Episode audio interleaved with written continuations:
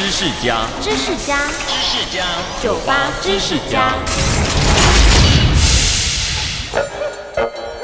四神汤是台湾常见的小吃，但你知道四神是哪些神吗？其实四神是人们的误解，因为台语的神和大臣的臣发音一样。四神原本应该是四神，也就是中医里的四种中药材：淮山、芡实、莲子和茯苓。人们用这四成中药材搭配猪肚炖煮，有开脾健胃的效果。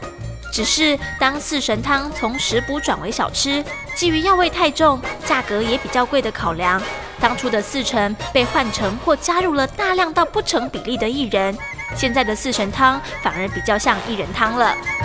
收听酒吧知识家，让你知识多增加。